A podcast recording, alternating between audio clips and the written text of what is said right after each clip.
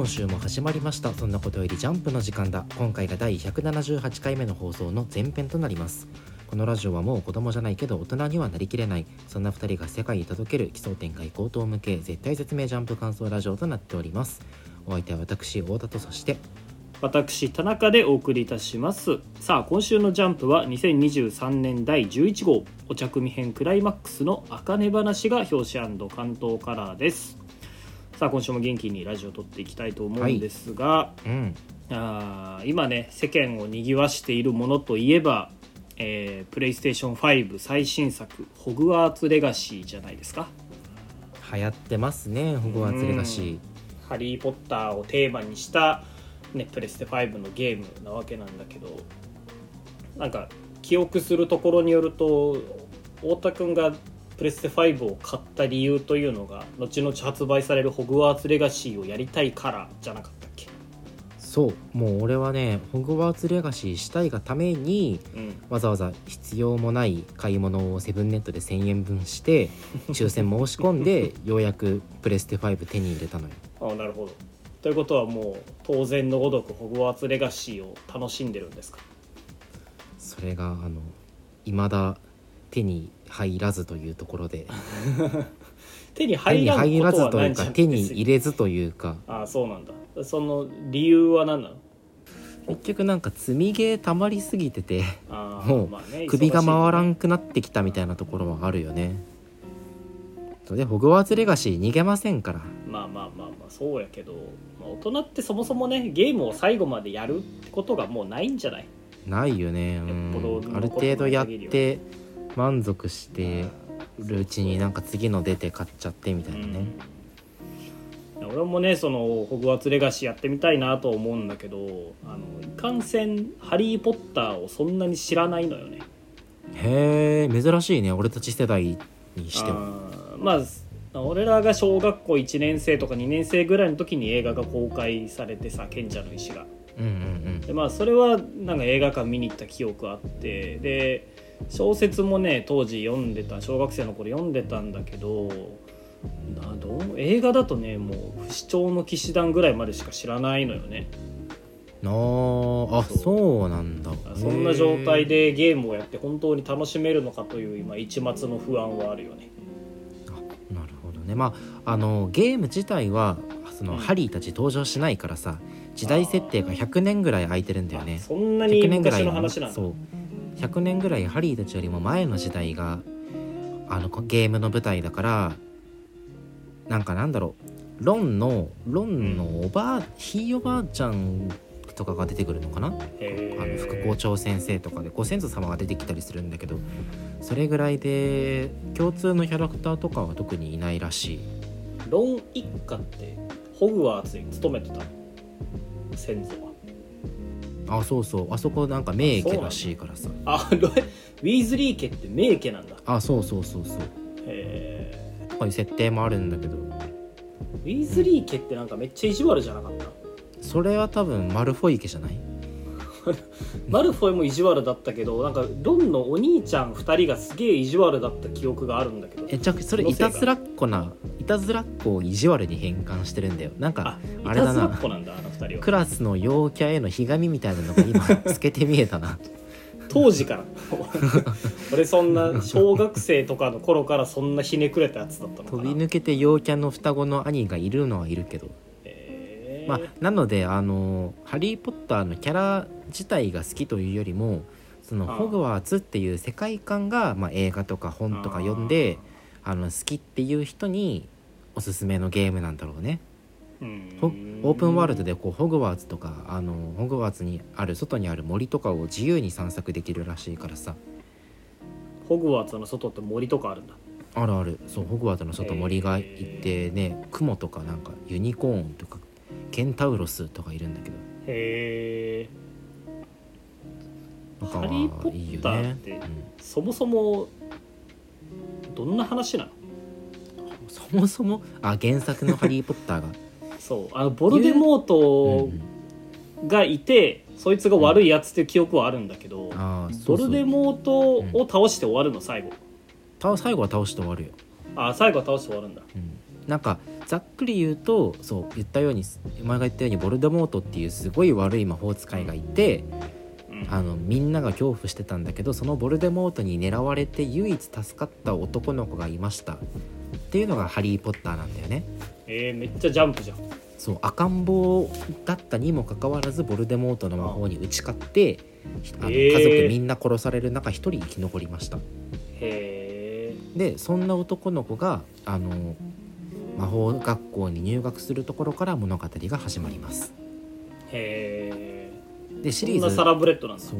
シリーズたくさんあるんだけど前半は割となんかその主人公それまで魔法界と離れて生きてたからあの全く右も左もわからない魔法界の中であのいろんな障害にぶつかりながら冒険活劇を繰り広げていくイメージでなるほどただ中盤からその主人公を最初に殺そうとした闇の帝王のボルデモートが復活し始めるのよ。どそれ不死鳥の騎士団じゃない？だねそうだね。不死鳥の騎士団の時点ですでに復活してる、あでそこでそうあの敵が復活するんだけどあの、ーうん。まあ、なのでハハリー対ボルデモートっていう構図で今度物語が展開し始めるんだよね最初周りが誰も信じてくれなくてハリーが世間にバッシングされたりとかうんとかなんかだんだん友達友達というか同級生があの敵に回っていって戦ったりとかね。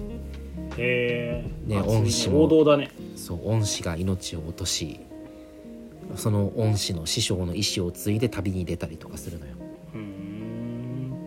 そうだから確かにジャンプチックではあるね。うんまあまあ古今東西王道といえば外せないストーリーラインみたいなのがあるんだろうね。けどまあその特筆すべき点とすれば思春期の少年少女のリアルさみたいなのもあってはあはあはなんか読んでて恥ずかしくなるぐらい思春期こじらせてんのよ登場人物が。ああそうなんだ。あのめちゃくちゃ恋愛能だったりとかあの反抗期 真っ盛りだったりとかして。そうそう。なのでまあそういうところもねその王道の枠にとらわれない魅力としてね今の今までそうそうたくさんの人に支持されてる理由の一つではあるんだろうね。今ネットフリックスであのシリーズ全部映画公開されてるからぜひぜひ見てほしいしあとね言っても映画はなんかダイジェスト版みたいなとこあるからやっぱできれば原作読んだ方がいいよね、あーなるほどね。あれだっけ？ハリーは主人公で魔法が使えないけどめっちゃ筋肉がすごいんだっけ？それはあの少少年ジャンプでやってるあの キノコ頭の男の子の話でしょ？あれ？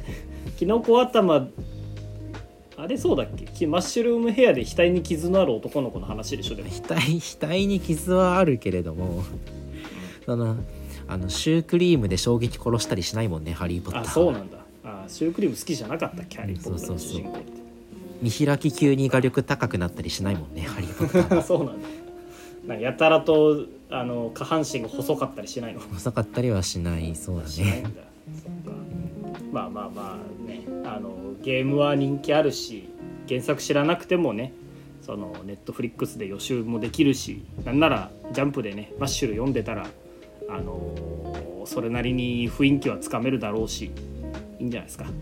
ですね。まあまあまあ。俺もマッシュル読んでからあのホグワーツレガシー買おうかな。んか何の予習にもならんだけどね。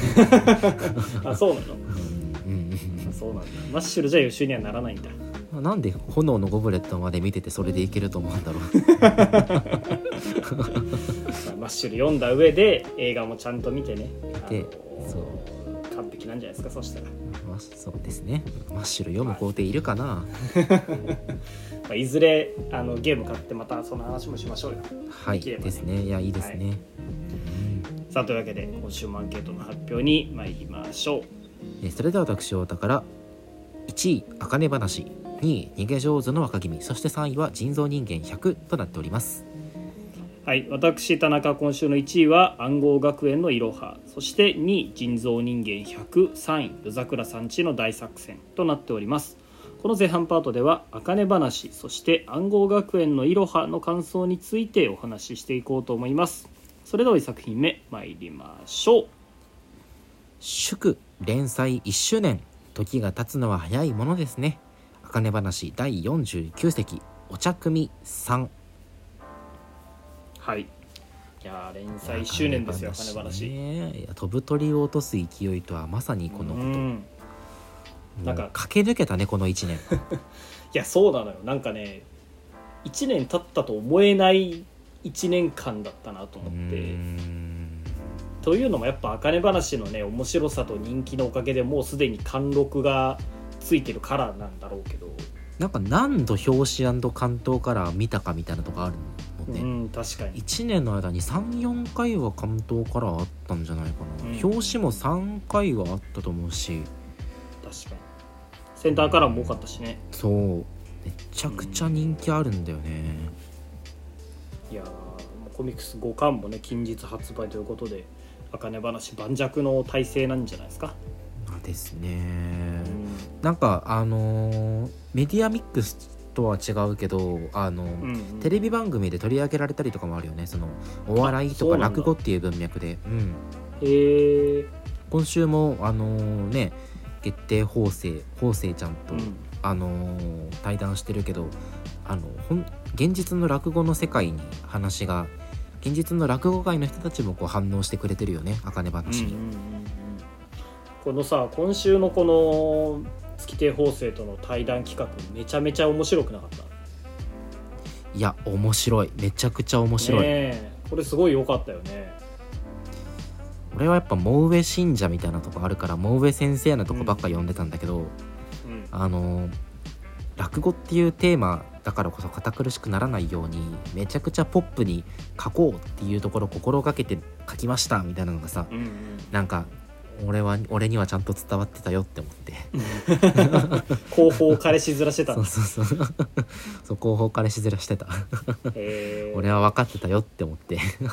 あの確かにねその茜話の良さの一つにその落語をやってる時のけれん味のある演出っていうのは間違いなくあるからね。うんそうそうそうそう。そのなんかね。桃上先生の狙ってるところっていうのは着実に人気につながってるんじゃない？やっぱ。だからジャンプっぽさとつながらないからね。その普通に落語やってもね、そうそうそう。そこを分かりやすくポップに派手に描いてくれるうん桃江先生の画力っていうのはこの漫画では外せないところだよね。うん。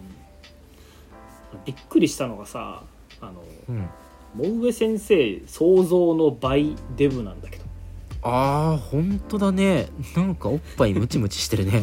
そう。そうなのよ。なんかねやっぱ桃上先生の前作「あのオレゴラッソ」ってあったじゃない？うんうんうんバンババンだっけ？主人公。なんかそんな名うんは前のいはいはい、うん。ですごいそのまあ桃上先生らしさの出てる作がどれもオレゴラッソすごい好きだったんだけど、うん。あんなムキムキのやつが主人公のスポーツ漫画描いてる人がこんなぽっちゃりしてると思わなくてびっくりしたんだよ。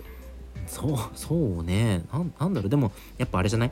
元運動部だからこそあの、ん。引退した後もバリバリご飯食べてて太ってるパターン。か恵まれた体格ではあるけどな。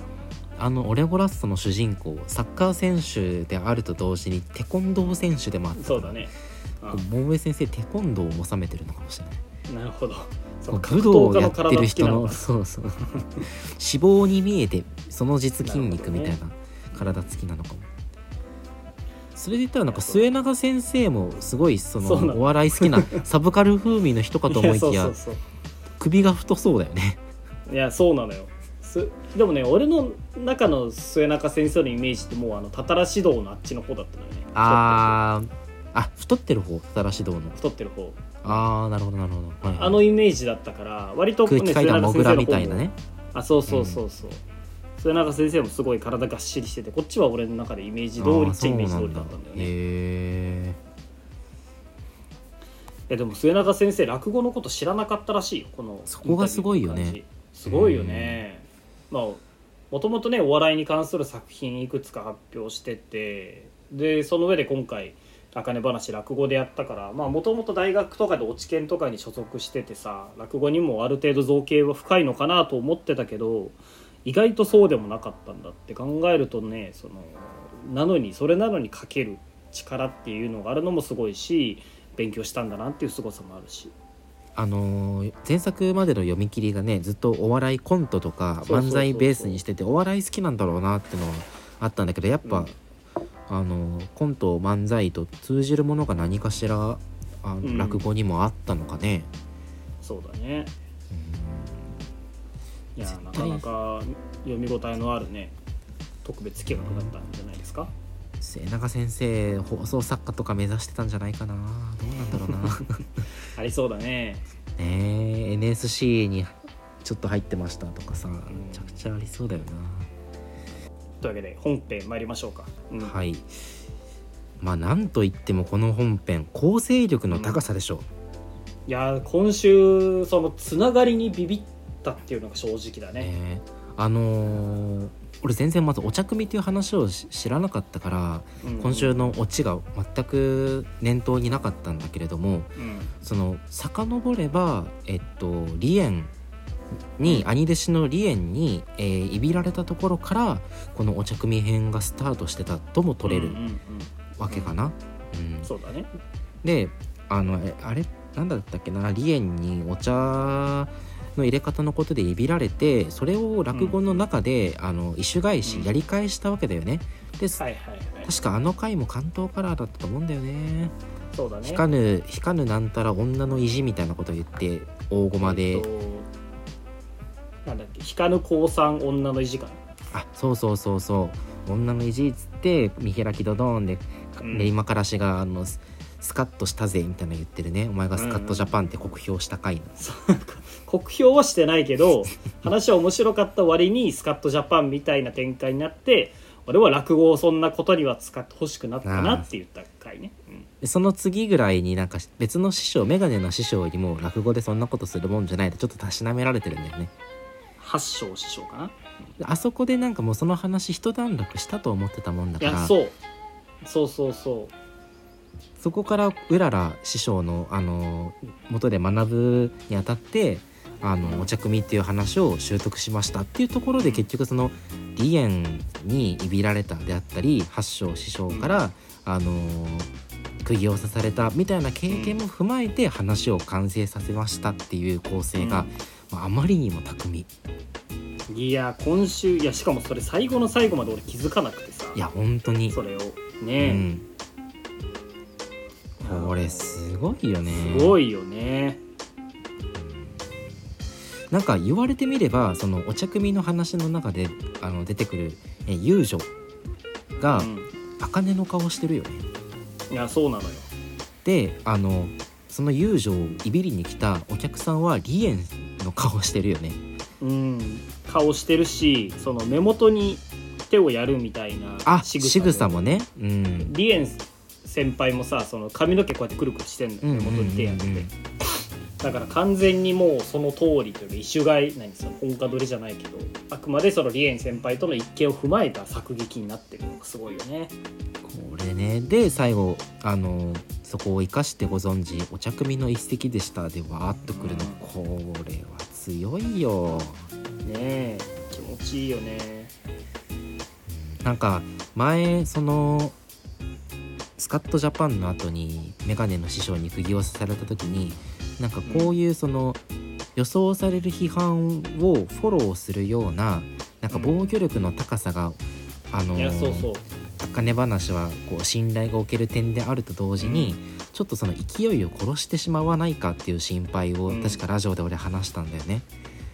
せっかく盛り上がってるところにあえてこんな漫画のキャラにあそれを冷めさせるようなこと言わせなくてもいいじゃないかって思ったところがあったんだけど何の何のそうね。あの全て末永先生の手のひらの上で踊らされてました、いや本当にあのー俺はスカットジャパン的な決着は嫌だったんだけどあれをすごいよくやってくれたって喝采した人の気持ちはじゃあ逆にどうなんだっていうところになそうってるから、ね、そうそうそうう。んうんそこを全てここのお茶組というね一つの話一石に集約させたのは素晴らしいよね。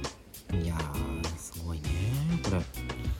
でその茜がさ八章師匠に言われたのがその話をお前のおもちゃにするなっていうことじゃない？要は、うんうんうんそうだね。でまあ、それって確かに俺も全く同じこと思ったし正論なわけなんだよ。うん。でもそれを踏まえて今回茜はその話っていうものに対しておもちゃでもなければ崇高なものでもない友達っていう距離感になれたっていうのがまたすごくいいなと思ってそこですごいその何茜話もあれ序盤読んでてその茜がどうしてもこう舞台装置感が拭えなかったそうなのよ。うん。あの主人公としての一本通った柱芯みたいなものが見えなかったのはちょっと気になってたところではあったのよ。周りの師匠とかが兄弟子が魅力的なだけにそうそうそう。茜が出なくても面白いところがあったんだよね、そう「あかね話」っていうタイトルの割にあかねにとっての話って落語って何なのってお父さんが破門されたことに対する復讐の気持ちだけなのって思ってたんだけど今週その話っていうのは私にとって友達みたいな存在だって言ってくれてようやく俺の中であかねちゃんというね人間がつかめたっていうのがすごい良かったんだよね。うん確かにそういうところはあるねこのお茶組編、ねえいいよね。話を友達って言ったのが先々週の回だったと思うんだけどなんか思えばその時点でその話を道具として使ってたあの離縁編からの成長っていうのを見て取れなかった自分が悔しいな。結構ロングパスだしねそう考えると。そうだね。あの10月とかだったんだよねあのだったっけ？光る大光る大山女の意地の会俺読み返したんだけど10月二十何日とかの関東からだったんだよね。ああそんなに？ああそうなんだ、そうだからまあ半年とは言わんまでもね、うん、そう4ヶ月ぐらいはね来てるから。すごいね。これどうなんだろうね。その落語ベースで今回のエピソードがなんか構成してるのかなって思って、それこそうらら師匠のあのこう考え方っていうのが罪から逆算して行動するっていうふうに今回表現されてるけど、うん同じこと末永先生が落語を通してしてたのかなと思ってもうお茶組の一石に、あのーと同じような、えー行動をあかねちゃんがしてしまってその後お茶組をあの習得したあかねちゃんがあの成長をより、えー見せつけるっていう風なストーリーラインをまあそこから考えたんだろうな。なるほどねいやでもその俺いまいちこの肝心のさ今回やずっと3話にかけてやってたお茶組の話が結局どういう話なのか俺ちょっとよく分かんなくて。あいや本当？うん。お客さんは2人いて1人目のお客さんは遊女のとこに通った時にあの遊女から遊女がすごいあなたのこと気に入ったわでなぜなら私はこうこうこういう過去があってもうこんなに悲しい過去があるからあのそんな昔惚れた男に瓜二つのあなたと添い遂げたいわって言いながらこう悲しみの涙をたたえるがその涙はあのお茶でしたみたいな話が1人目のお客さんの時でそれを聞きつけた別のお客さんが今度からかいに来るんだよね。うんでその2人目のからかいに来たお客さんがえーっと先日遊女がやったのと同じような「あお,、まお前は俺の昔愛した女にそっくりじゃないか」っていう話をまんま繰り返してで最後の最後に今から最後の最後に今からじゃああの男の方が泣き真似して泣くような素振りを見せて遊女をからかうぞっていう段に遊女の方が先回りしてそろそろお茶がいるんじゃないっていう風にそういうことね手玉に取るっていう話かな。遊女の方が一枚上上手だったそうそうそうそう。あそういうあ俺それが理解できなくてん何の話をしてんだってずっと思ってたんだよ。あそういうことあねなるほどね。確かに今回あの落語の話以上にその「あかね話」っていうストーリーが面白すぎてあの落語の内容に本腰をね入れられなかったっていうところはあるよね。結局このお茶組がどう今回の話に絡んできてんのかがよく分かんなかったんだけど、うん、そういうことねお茶組のオチ自体も多分このあのー最後の決め駒がしっかり決まるように今まで全く明かされずにねふあの意図的にか伏せられてたような節があるからね。あだからしたたかな子ってしたたかな子っていうところを重ねてるってことね。転んでもただじゃ起きないじゃないけどそ,、の一枚上手を行く的な強い女っていうのを最後うんあかねちゃんと重ねてでさらにはうらら師匠とも重ねてわがままな人たちだって言ってるわけね、うん。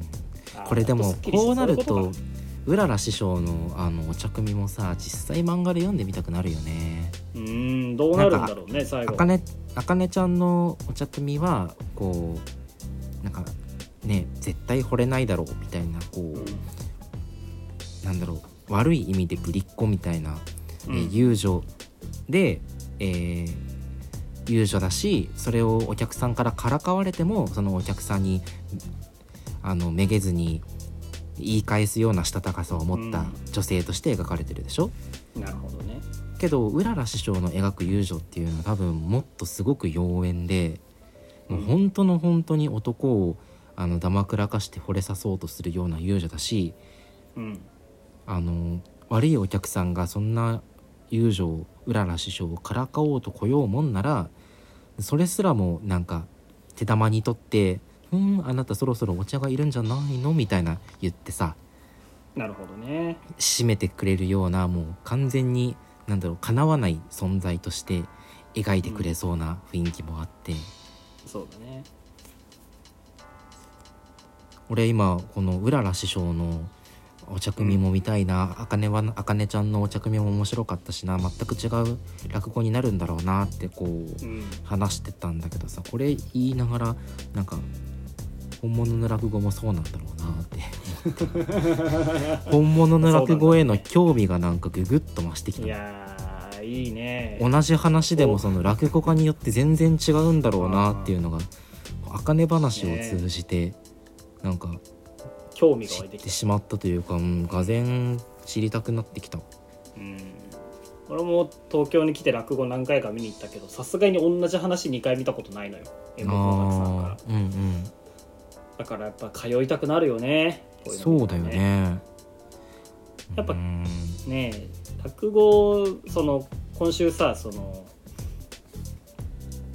月亭法生との対談の中で私はその落語に対して推し文化じゃないその楽しみ方をしたいみたいなのを末中先生が言ってたのよ。否定するわけじゃないけどってうん。言ってたんだけどまあ俺はその落語のことよく知らないからまずこういう人はこういう特徴があるみたいなのをちゃんと分かるようになったらなおさら楽しいんだろうなと思うよね。はいはいはいはいはいはいそうだね、ねやっぱ奥が深いなって落語は。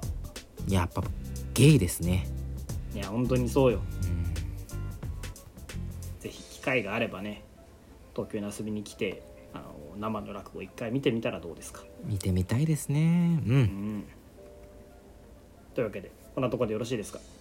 はいそんなところでね、はい。次の作品いきましょうかね。はい。じゃあ次の作品参ります。失言半減質疑応答決着。まさに失言のあった回でした暗号学園のいろは第11号泣くこと暗号には勝てぬ。暗号学園のいろは期待通りのものを見せてくれますよ。やっぱり印象維新先生は続くね。ううんんもう本当に面白くてね。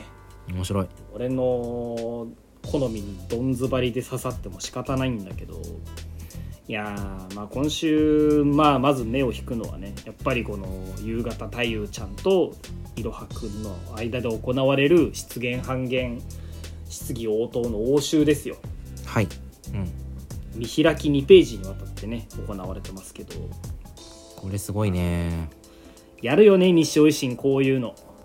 うんうんうんメダカボックスでいうところのさあのマイナス13組の M, M かうん M かえちゃんがさ、うん。そう。あのめっちゃメンヘラチックにページ全部埋め尽くして長台詞喋ってたみたいな。はいはいはいはい。ねえこんな感じそんな感じでこう文字量で埋め尽くして視覚的に貼ったり聞かせるっていうのはねやっぱり西尾維新だなと思うよね、これまた質問の内容もねすごいよね。右見て左見るとなんか 考えてる質問と実際に、あの半減した語彙で、えーうん。投げかける質問をあの併記されてるんだけどまあよくもここまで言い換え聞くよなっていうあの文章の体重レードで。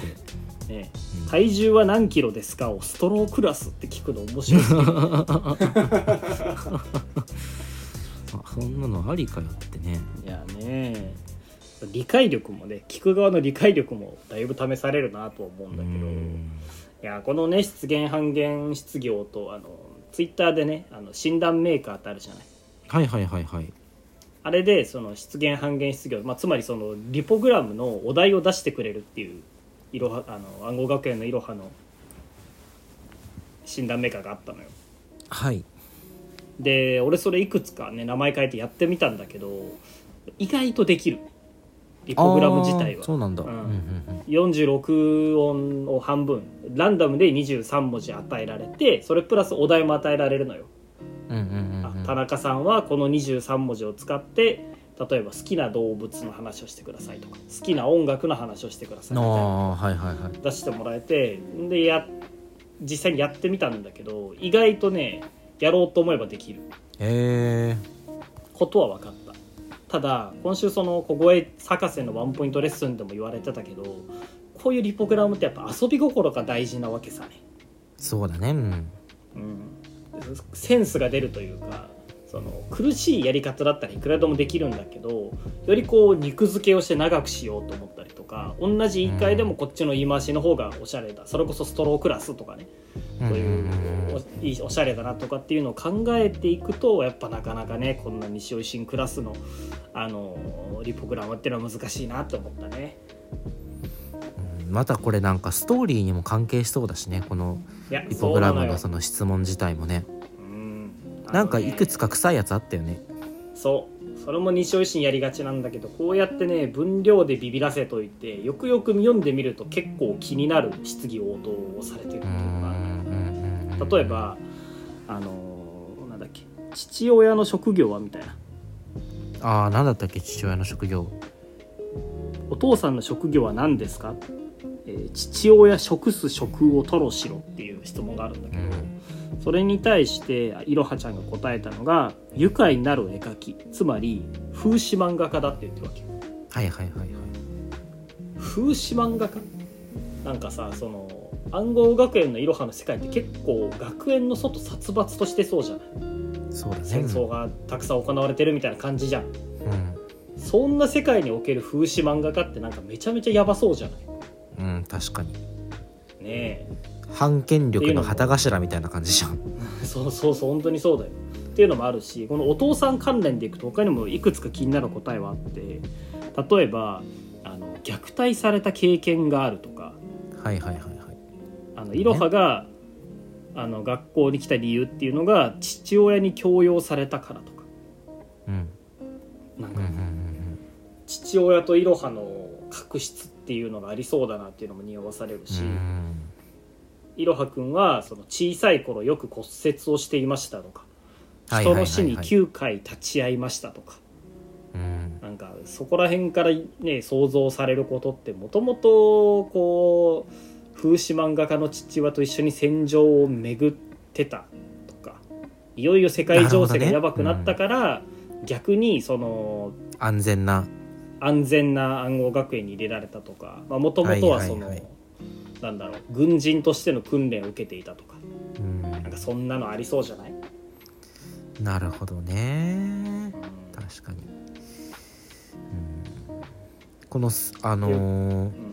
親友のスーザン・アントンコ様早く出てきてほしいよね。スーザン・アントンコ様は出てこないですね。出てこないの？スーザンあのなぜならアントンコ様。スーザンスーザン・アントンコっていうのはあの先駆け男塾っていう漫画に出てくるキャラクターなんですよそうなの？は あこれはねあのジャンプ漫画に詳しくないと全く分からんと思うけどスーザン・アントンコって調べてみ？あの先駆け男塾っていう劇画タッチのあのジャンプアルティメットスターズやってたら作品は知ってると思うんだけど男塾っていうキャラ漫画に出てくるなんかめっちゃおっさんみたいな顔のパッツンの女の子なんだよね。まあ系統で言ったらいろは坂いろはみたいなもんよね。そうだね確かにだからこそ近いものを感じてるのかもしれない。なるほど。はあ。懐が深い男だな。えそうそう。これのあのやらしいところはね西尾維新ネームっぽいってところよね。それで確かにね。あの騙されたんだと思うんだけど。そうか。スーザン・アントンコは男塾なのか親友としてじゃあでもそれを開けてしまうことが今後あの物語の重要な伏線になってくるかもしれないよね。そうなのかな。で全く分かんないけど。やっぱり。いやまあそんな感じでさこのしねあの太夫といろはの応酬ももちろん見応えあったんだけど。やっぱりね暗号学園のいろは本筋も面白いのよ。それ以外ちゃんとしたところも面白くて、今回のその決着のつけ方がめっちゃ良かったなと思ってさ。うん。あの太夫と夕方太夫と戦うとあの心が折られてもう二度と再起不能になるぐらいざ残酷な無残な負け方をしてしまうよって言われてるわけじゃない。でそれって一体どんな負け方なんだってすごい気になってたんだけど、まあまあその回答っていうのがそうこの質疑応答っていうフォーマットの中で23文字しか使えないってなると何もごまかすことができずに心の内を全てさらけ出されてしまうっていうところに着地してるわけよ、これが鮮やかだなと。ここうまいわな。に。うまいよね。なんか説得力があるよね。負け方に。うん。うん。でただそれだけで終わるんじゃなくてそのお互いに質疑応答し合うっていうルールの中でじゃあいろはは太夫に対してどんなあの質問したのかっていうとあの戦争はなぜなくならないのかっていうことと人間はいつまでも殺し合うかっていうこと。うん。これって確かに答えなんかないよね。わかうんないよね。うだね。だから出現したいろはっていうのと言葉を失ったっていう意味の出現。言葉を失った太夫っていう対比になってて美しいねこれもねこのなんか無理くりあの引き分けということにするね太夫の仕草がいやらしいよね。一種返しというかね。おもむろゆか子にあのうん。いろはくんがやったことそのまんまね今度あの自分が勝ってる立場なのに一種返しするっていういやらしさだよね、うん。だから向上心のない天才みたいなところにもねちゃんと反映されてるし、うん。いやー西尾維新ってやっぱりすごいなって思ったね今週読んで。ですね。11話の中で一番好きな回かもしれない。またこの悔しがってるいろはの表情めっちゃいいよね。やっぱ先週言もったけど岩崎先生の画力がねずば抜けていい。やっいやーそうなのよね。ぱジャンプもう上か岩崎かみたいな時代来てるよね。あのくしくもどっちも原作作画タッグだね確かに確かに。やっぱもう漫画って一人で描く時代じゃないのかもしれない。分業制ですね。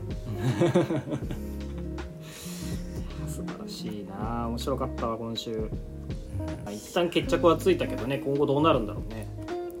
このねあの、まあ、今現連載時の中で一番ストーリーのあの予想がつかない漫画だからね。うんまさか俺も失言半減質疑応答が始まるとは思わなかったもん。それはそうだよね。誰一人として予想してなかったと思うし。来まあ週一体。学級閉庁選挙に戻るのかね。何が始まるんだろうね。あれもまだスタートっていうところでね。あね。ファイか。ファイ。っていうだけで。まだまだこれからもあの続くということでね。ね。楽しみですね。でしょうね。はい。いやいいね、はいというわけで第178時間目の前編はここまでとなります。この後は後編で逃げ上手の若君人造人間100夜桜さんちの大作戦の感想についてお話ししていこうと思います。それではまた後編でお会いしましょう。さよなら。バイバイ。